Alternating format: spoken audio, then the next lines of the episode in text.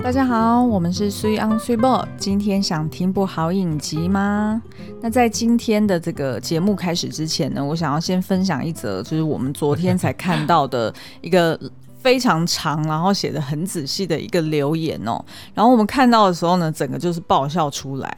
因为呢，我从来没有想过，居然有人会问我们这个问题。有人问过类似的，待会我可以再补充。但是 Cibo 你先讲。重点是他用一个非常严肃，然后非常正经的方式来问一个我觉得很酷手的问题。他说呢，呃，新冠病毒三级警戒，跟着两位主持人的脚步，在家看影集、看电影，心中产生一个很大、很重要、很急切想要知道答案的问题。嗯哼，是什么呢？请问你们是用什么姿势追剧的？哎、欸，好像又跟今天要聊的主题是有一点点相关哦。嗯哼，他说我看着看着，由坐姿、半躺、侧躺到躺、趴，由皮椅、沙发、躺椅到床上、地板上，由电视、电脑到平板，点点点点点。两个礼拜之后呢，因为姿势不佳，导致他的背部肌肉酸痛、拉伤、发炎，然后还跑到医院去打针、针灸，加上吃药。嗯，所以他看起来是非常非常的困扰的。所以他很想知道两位主持人是用什么姿势，或者是在哪里追剧，可以长时间一追再追，毫不懈怠，而保持身体健康呢？毫不懈怠，我觉得这样。听起来都都让我觉得很心虚哦。好，你先回答啊、呃。好，那其实基本上这一位这个，诶，他叫什么名字？呃，他他就叫做 Sean 呃 Sean JP。OK，好，Sean 哦。那这个其实基本上你列出来的呢，呃，各种不管是姿势或者是场场合或场所，我们都跟你一样。比如说沙发，比如说皮椅，比如说地板，比如说躺着。站着、坐着都有，但是可能有一些是比较特别的，比如说我们会在飞轮上面追剧，比如说呢，Cibo 有的时候会一面拉筋追剧，有的时候还会。运动追剧、跳绳追剧，嗯，那所以呃，基本上呢，我们也是因为毕竟就是被关在家里嘛，所以呢，我们也只能够不断的去调试各种的姿势来 来看剧哦。但是会不会有腰酸背痛的情形？其实还是会有哦。嗯，可是我觉得可能就像我们刚刚讲的，至少 Cibo 啦，他是做的非常的好，他每一天都一定有固定的拉筋哦。嗯，那我们呼应回来这个姿势哦，嗯、作为一个主要的亮点对的剧。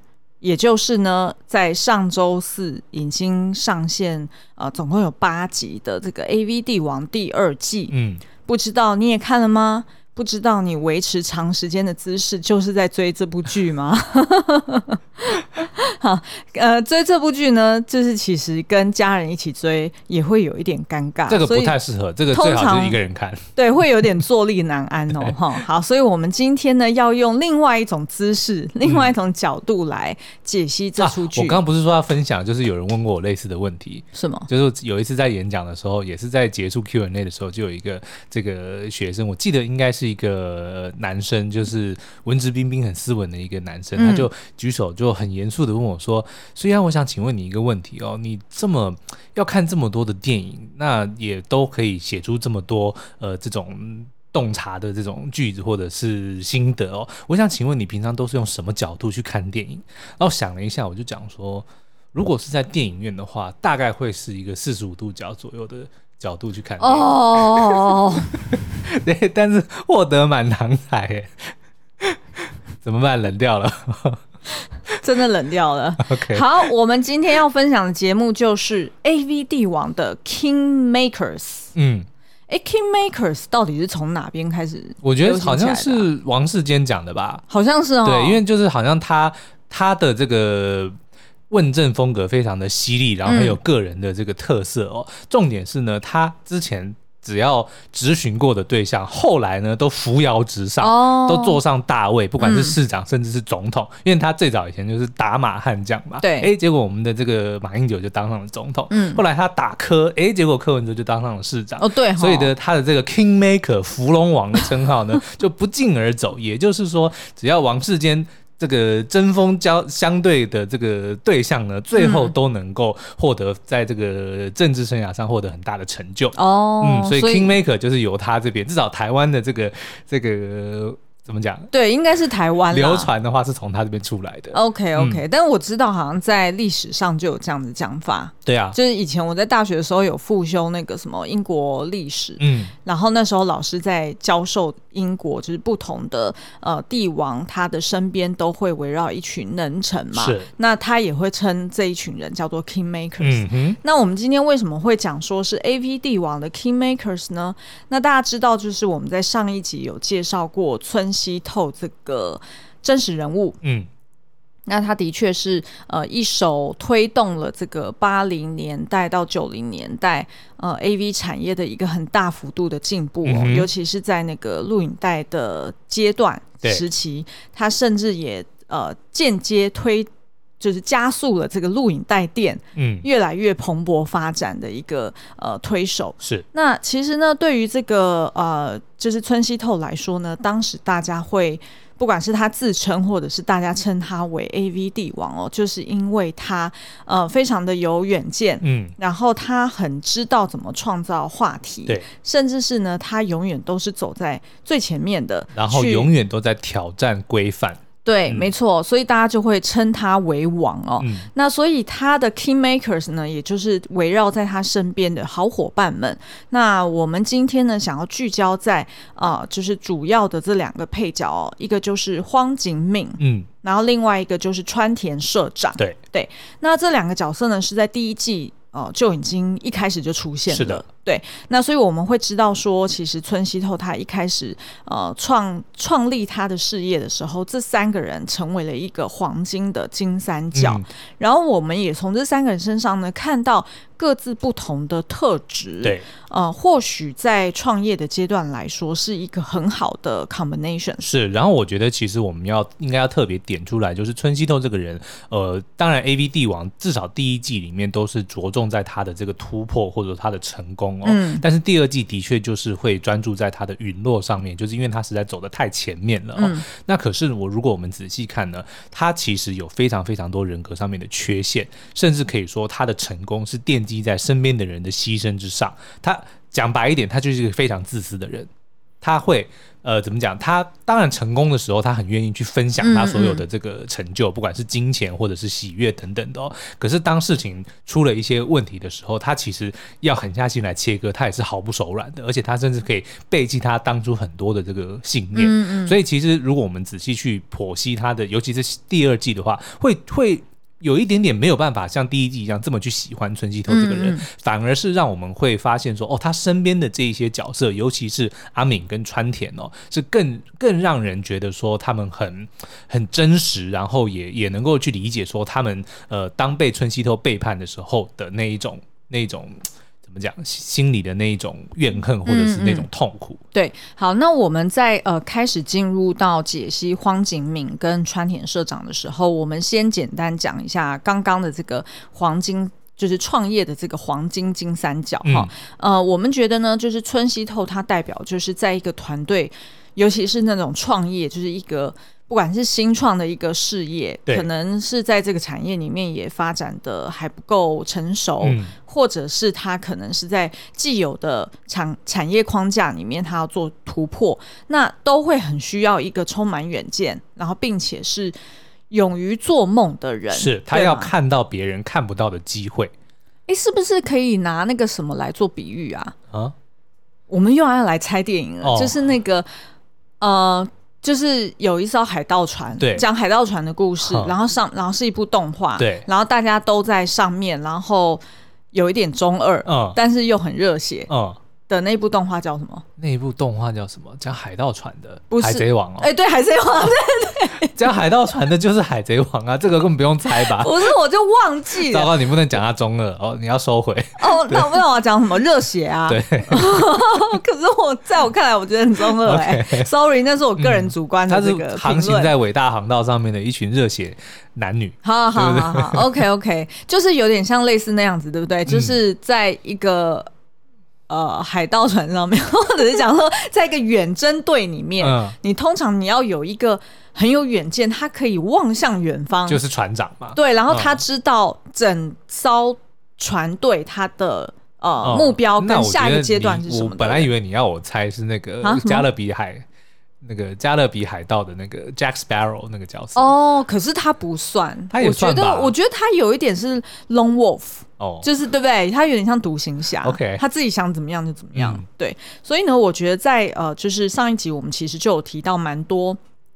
村西透他就是符合在一个创创业团队里面的这样子一个角色，嗯，就是有一个引领着大家往前冲，对，然后并且告诉大家说下一个机会点，嗯、下一个宝藏在哪里，对，蓝海在哪里的人哈、嗯，然后通常这种人也要有一个铁如钢铁般的意志力哦，否则他没有办法把大家框在一起嘛，而且重点是他还必须要经得起失败。嗯，就是因为这种事情，尤其是比如说创业好了，嗯，你一定会遇到各式各样的打击。对，你在看这个 A B 帝王的时候，你就知道，不管是从政府的也好，黑道的也好，嗯、或者是竞争呃同业的也好，对，就是那样子的打击是一直不断，而且越来越激烈的。是，所以你这个人或者说这个这个船长，他真的他的意志力、嗯、他的韧性要够强，才能够经得起不断的失败。对，然后最后一个就是他要有很强烈的个人魅力，没错。然后这个个人魅力呢，我觉得他有不同的面相。嗯，有的人呢，像村西透一样，他可能是滔滔不绝，就是打、嗯、说服术，对，说服术就是很会打嘴炮。像这种像这种人，他可能就会让大家觉得说，哇，就是你很快就可以擘画一个蓝图，嗯，然后画一个大饼，对，画一个大饼给大家，那大家就会觉得说，哎，我很有愿景，跟着你，我有机会。对。那也有的这种人，他可能是类似像呃那个 Apple 的 Cook，嗯，现在的这个执行，对对对，执行长，他可能是比较低调的，比较谨慎的，因为他毕竟是好像是他是经他是工程师出身啊，不是吗？我怎么记得他是 Finance 出身的、啊哦？对，所以他是比较就是比较不是 Creativity 那一派的，就不像以前他比较守成。对对对、嗯，那像这样子的人，他也是会。呃，就是他的个人魅力可能是源自于，譬如说他知道怎么去运用他的人才，嗯，或者是他的魅力是在于让大家觉得哎很安心，对，呃，觉得说跟着你准没错。但是我觉得我反而你拿 Tim Cook 出来出来当例子，其实就会让我想到待会我们要聊的这个川田社长哦，嗯，我觉得某方面来说，他其实是补足了呃另外一位。或者说那个先驱者，像 Apple 的先驱者就是 Steve Jobs 嘛，对，对不对？他也是一个非常疯狂、非常有远见、嗯、非常有个人魅力的人，嗯，但是他也有很多个人的缺点，是很多的瑕疵，就像村西透一样，嗯。但是春田那个川田呢，就跟 Tim Cook 一样，他好像是很保守，可是其实他们是非常的明白另外一位的缺点在哪里，嗯，所以他的存在基本上就是为了要当那个 anchor，嗯，你知道吗？像我们之前不是看那个摩登家庭，就讲说都会有那种 dreamer。对不对？带着带着我们一群人往天上飞，可是你一定要有那种脚踏实地的人把他们拉住，嗯，才不会飞得太远，像那个薛西佛斯一样，嗯，不是薛西佛斯，飞到那个太阳那个叫什么？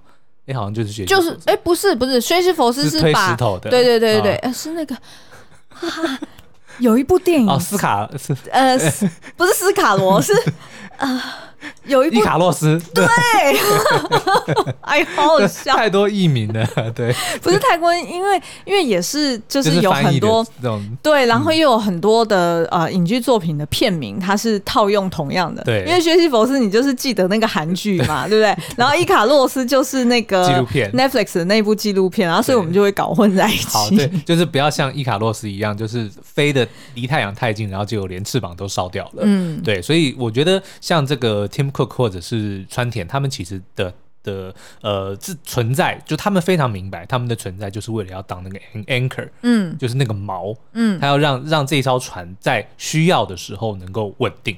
对，所以一个团队当中也很需要有这样子的人哦。嗯、那通常这样子的人就会可能被指明说，那你就当就是法务上的这个，你就挂名，对，挂名对对，因为就会觉得很安心嘛，他不会不会拿钱到处乱投资，甚甚至我觉得很多的时候，呃，即使是像我记得我在看那个苹果的创业，或者是那个 Facebook 的创业的的电影的时候，嗯、其实你看当初都会有。一个核心的灵魂人物，不管是佐克伯或者是 Steve Jobs，嗯，可是比如说他们要去找投资者的时候，他们其实都会看你的团队，除了要有这个创意者之外，有没有一个能够信得过的人？是啊，是啊，对不对？这个其实反而是很多的人在现实社会里面是非常需要的。嗯，那川田同样也是扮演这个角色，嗯，这也是像我们上一集在提到，为什么当他们三个人呃又再次聚首，当春熙因为 A 叔的事情被关。放出来之后，他们三个人要成立蓝宝石影业，要决定谁当社长的时候。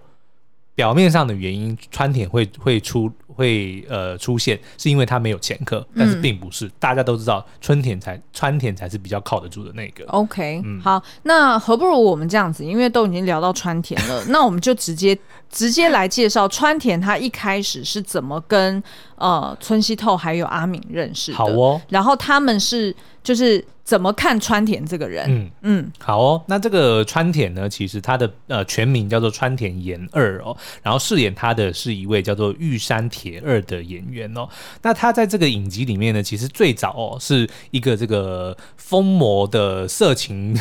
刊物的出版社的社长，那他们是会怎么认识呢？就是因为村西透他想要进入这个色情产业，他就决定要去自己去拍这个无码书，他不想要只是当中介，只是贩卖嘛，嗯嗯，所以他就要找出版社让他能够拍摄他想要的东西，然后接着他还想要去买这个印刷厂，就就跳过所有的的这个限制，就自己能够一条龙的去做这件事哦。所以当他找了很多人，大家都拒绝他，都不愿意，因为怕犯法嘛。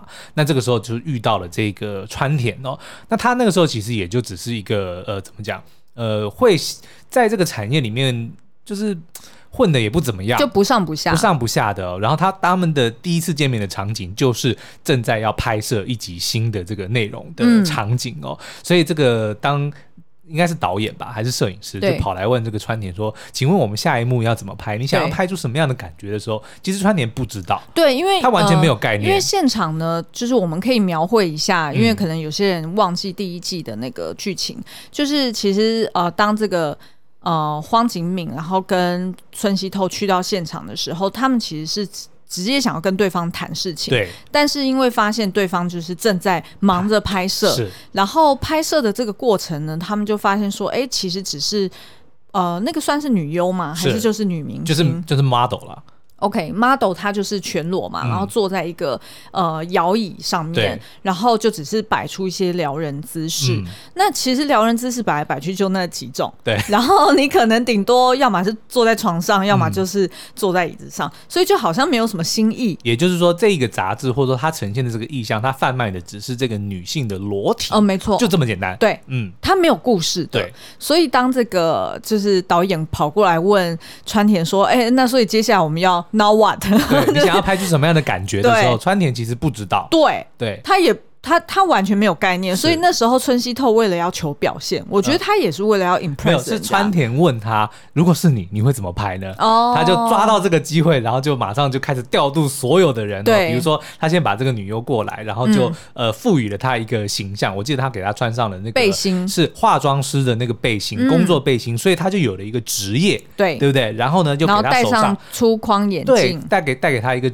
一个眼镜，然后接着手上拿着一个像是爱的小手的东西，嗯、然后穿着高跟鞋，瞬间呢，她就变成是一个淫乱的职业妇女，对。的的这个形象，对，对不对？然后接着呢，他就让这个呃男优，他原原本是没有男男性的哦，对，哎，还是有，我忘记了，他，他没有男性，他他是找那个旁边有一个小弟，哦，就是有点像有点像摄影助理，对对对，然后就直接因为那个那个摄影助理他刚好就是造型也比较。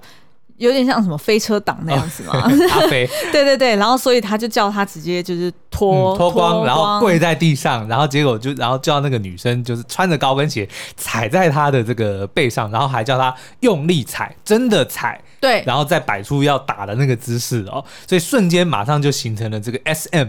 就是我们所谓的这种性虐待的场景，对对对，就诞生了。那所有人看到之后就就傻眼了，对啊。然后再加上他在旁边推波助澜，就是给他这个情境说：“你现在就是要怎么样？这个情绪，你就是要用力踢。”村西透，村西透就是讲说，因为一开始那个摄影助理就是现在被呃压压制在地上当狗的那一位，对对对，就是原本对于村西透他们就是蛮不客气的，所以村西透呢就直接对这个 model 讲说：“你是不是看这个男的也很不爽？你是不是看他很？”就是受他的气受很 久了，那你要不要下去？对，你就用力打下去。对，然后就开始大家在那边嘿嘿狗啊，然后很热闹啊什么的。对，但是没想到这个情境一下，所有人都嗨了。然后春田社长竟然在旁边开始打起手枪来，就是一个一个本来是道貌岸然，然后斯斯文文的人，竟然就当着所有的人面开始打手枪，然后跟着第一次见面的春熙说：“我快要射了，我快要射了。” 就他完全。被春熙的这个这个创造力或者说他的创意给、嗯、给吓到了，他没有想到说原来拍 A 书可以这样拍。然后下一刻他马上就是收回裤裆，对，说我们去做我们想做的事吧。对对对，然后就就加入了他们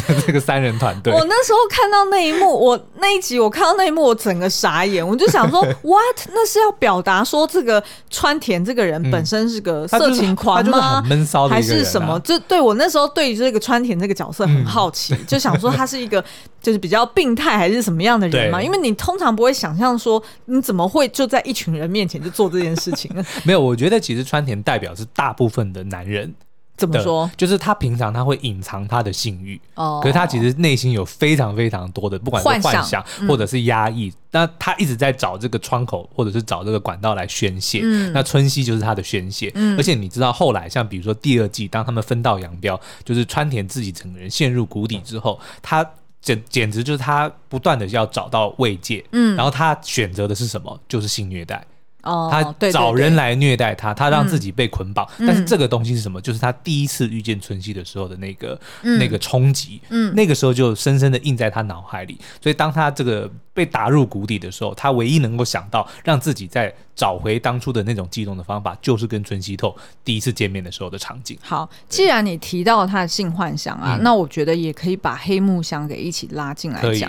那事实上呢，我觉得他我自己的猜测，其实他在这个呃影集里面并没有描绘的很明显，但是我自己的猜测，我觉得他是喜欢黑木香的。我觉得应该所有人都喜欢黑木香，可是我觉得他对他是暗恋的情愫，而且是带着一种崇拜的心情。对，所以你会发现他在。第二季里面，他又出现另外一次打手枪的 场景，就是在呃，大家都呃拍片拍到很累嘛，嗯、然后他在他自己的办公室里面，然后就看着当初黑木香拍的那一部《我爱性虐待》，嗯，然后就呃自己很兴奋的来。那好巧不巧，刚好那时候黑木香过来要探班，所以就打开，然后就看到了，然后他当然就很尴尬的赶快暂停。嗯、那我觉得黑木香非常的上道哦，他还讲说没关系没关系，你慢慢来，我就坐在旁边看你看你就好了，我就等着。然后结果那个呃川田他自己还很尴尬的，就是拿卫生纸擦擦手，然后就讲说：“哎、欸，你看卫生纸还粘住了。”然后就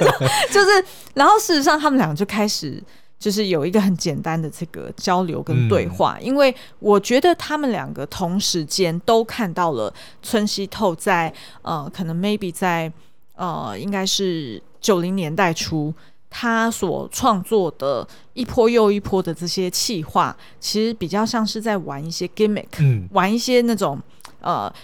呃，喧闹或者是比较哗众取宠的一些手法，比较不是像当初的这种我爱性虐待，嗯、或者是他做的其他的作品那样子的呃，具有开创性。是，所以对于这个呃川田来说，他其实是有一点呃。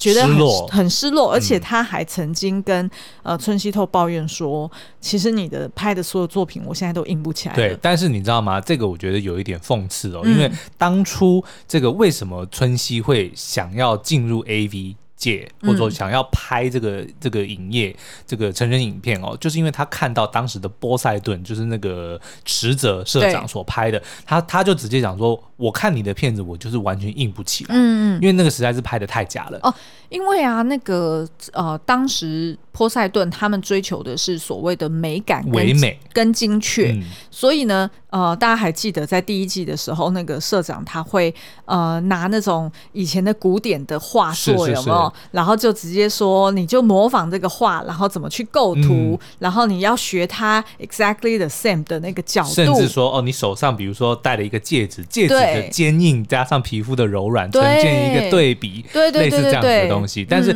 那个呃春熙就直接点破说，这根本就不是性欲，这根本就是很 gay bye 的一个东西。然后他说，我来拍给你看。什么叫做真正的性欲哦？所以他当时就是看着这个波塞顿的影片，说：“你的东西让我硬不起来，我来拍。”可是没想到他后面拍的东西反而让他的这个的川田川田也同样的硬不起来。我觉得那是因为他呃后期村西透他可能呃有一点走火入魔，就是他、嗯、因为他强调的是故事性嘛，对，所以你你想想看，就是人的幻想差不多就。主要的就是那几个，嗯、譬如说什么呃教师，或者是护士，或者是人妻，哈、嗯，差不多就那几种原型嘛。那等到你要拍到很就是越来越多、越来越夸张的时候，那个就会显得有点刻意，嗯，对不对？就会有一点 out of nowhere，就有点。太天马行空了。可是他们后来还有，就是有，就等他们自己拍的时候，就是春熙跟他们切割之后，嗯、他们自己想要重卷土重来的时候，他们有一有一连串的企划很有趣，就是取很长、嗯、但是很 很精确的名字，比如说这个什么呃新娶的对象带来的女儿，原本以为是少年，结果是美少女，就等等这样非常长但是很明确的这个。因为我觉得已经拍到太细了、嗯，就是已经你没有什么题材可以拍了，所以就会变成。都陷入了一个瓶颈。对，所以我其实我觉得这一点的确也不能怪春熙头。是，那这个大家在我们上一集，其实如果你有兴趣，也可以去听。我们也有提到说，创作者遇到的瓶颈这件事情，他在呃所谓的嗯、呃，就是一个品牌里面或者是一个企业里面，它是非常正常的。是，就是你终究一定会走入一个瓶颈，那你要怎么再去突破？那有。有太多种变音了，嗯，所以也不能太强求于说，哎，村西透就是。嗯，他的老狗变不出新把戏，对，或者是怎么样？我觉得其实春熙最大的问题就是他没有花时间好好的跟他自己的内部的，尤其是核心的人物好好的沟通，呃，对，因为他花太多的时间在往前冲了，嗯，他没有时间停下来，跟甚至跟身边的伙伴讲一下，聊一下现在的状况是什么，嗯，所以才导致他们之间的这个隔阂越来越深，误会越来越深哦。对，所以我觉得我们可以回头来想一下，就是呃，川田他。当初在第一季的时候，就是第一季后面应该是倒数两集。嗯，其实当时候，呃，那个村西透他也是想到了一个天马行空的想法，说，哦，他要去夏威夷的珍珠港上空，是呃，去去拍 A 片，对，然后去请这个国际的外国好莱坞的女星来拍，对。结果果真闯下大祸嘛、嗯，因为最后是让他被呃 FBI 抓了，然后还被判刑三百七十年，要还什么、啊？是一千亿吗？我忘了，呃，不是，就是哦，一百亿吗？没有没有没有，一亿日币的这个保释金，一亿日币，因为因为阿明去凑五千万嘛，对对对对对，一亿、啊、日币的保释金、嗯，然后这件事情其实的确是拖垮了当时的蓝宝石，对。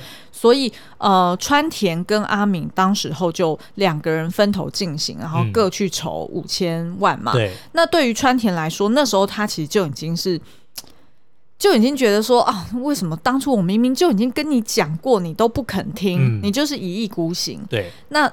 难难怪他到了第二季，他发现村西透又再来一次，又要把一大笔钱直接投到这个卫星产业的时候，嗯、然后还没有跟他讨论。对，那对于川田来说，他就会觉得说，那真的是我受够了，我不能再再来一次，然后再帮你擦屁股。是，嗯、然后他反而是以他社长的这个身份说，我要开除你村西哦，对，不是村西开除我，是我开除、嗯。所以我觉得他其实真的是不到最后的这个关头，他是没有办法。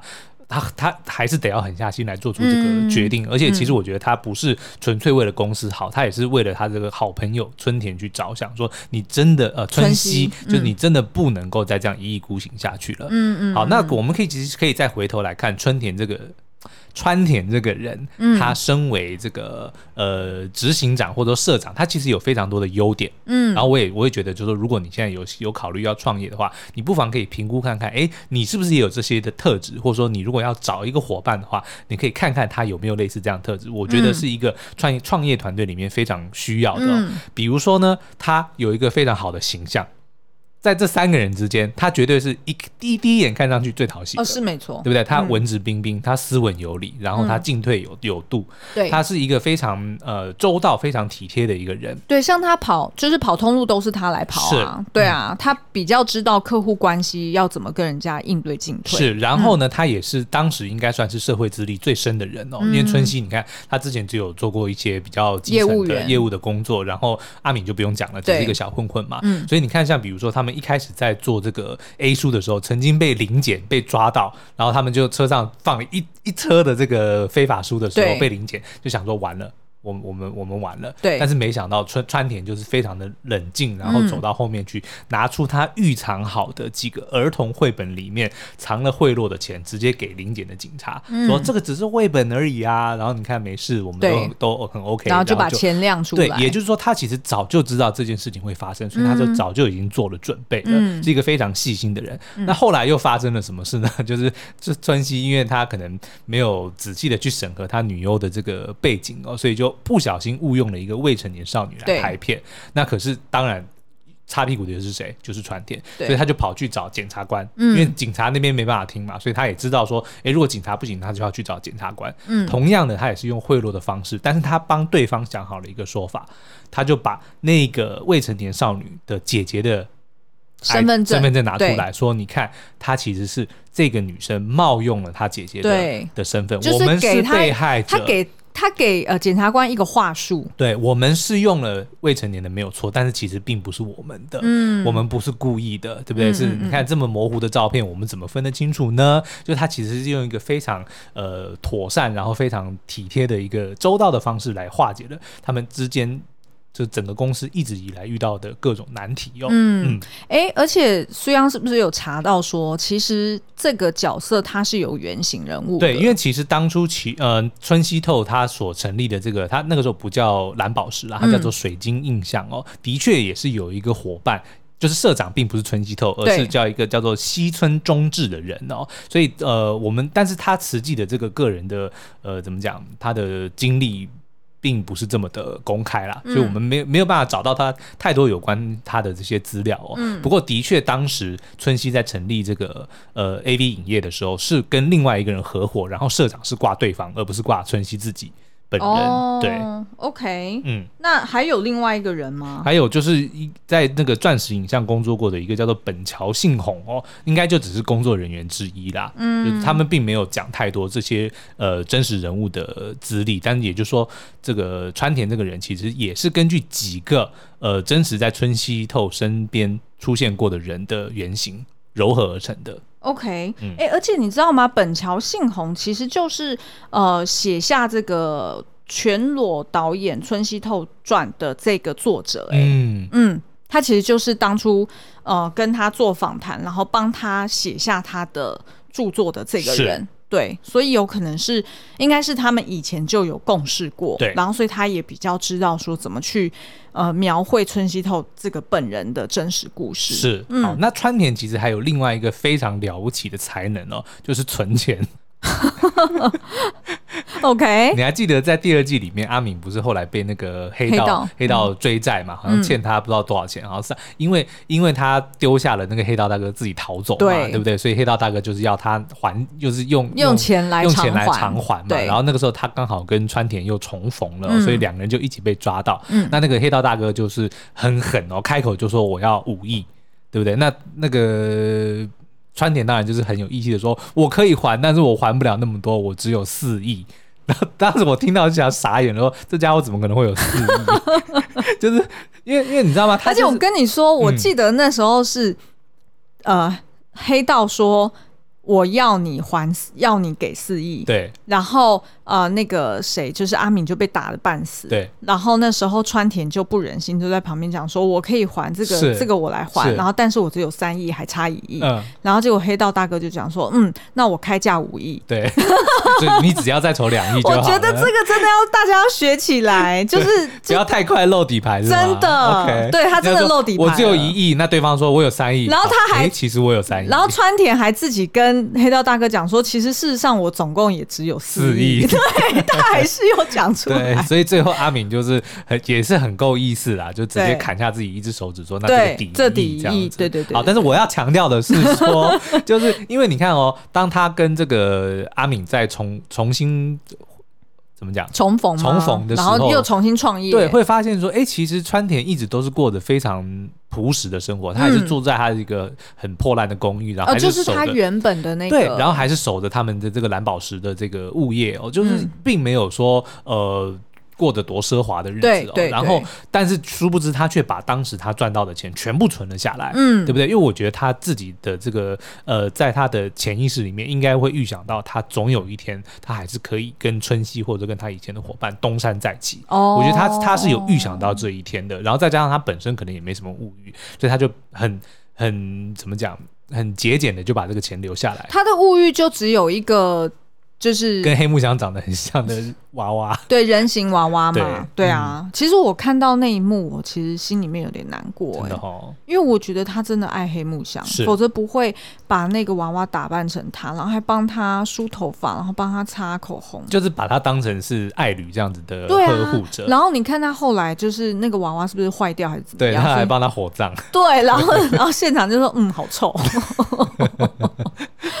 好了，对，那反正呢，我们今天就是有聊到说，其实川田跟这个阿敏呢，是呃造就了 AV 帝王这个不可或缺的左右手，嗯、就是所谓的 King Maker。那其实阿敏的这个角色，我们会在礼拜五。也就是今天会上一支 YouTube 影片，会有完整的介绍哦。对，所以我们今天就会在节目里面主要是在聊川田。嗯，那接下来如果你还想要听我们解析 A B 帝王里面的哪一位角色，因为其实他的配角，尤其是在第二季里面，大部分的篇幅都是在讲配角的故事，啊、对不对？像甚至一些二线的配角，像比如说什么山田村。橄榄球，或者甚至是化妆师顺子、嗯，都有很多的故事，而且会让整个呃第二季的故事变得更加的写实哦。对，嗯，其实我觉得包含连黑木香最后的这个结局，我觉得也很想聊，所以也欢迎大家来 Apple Podcast 留言告诉我们，你还想要听我们聊哪一个角色？嗯，好哦，嗯、那今天的节目就到这边喽，祝大家周末愉快。哦，对，周末愉快，然后看要不要就是把这两季一口气再全部追一遍。嗯，然后我们下周再来找一个新的角度来聊聊，嗯，好不好？新的姿势哦。好哦，那今天节目就到这边，拜拜，拜拜。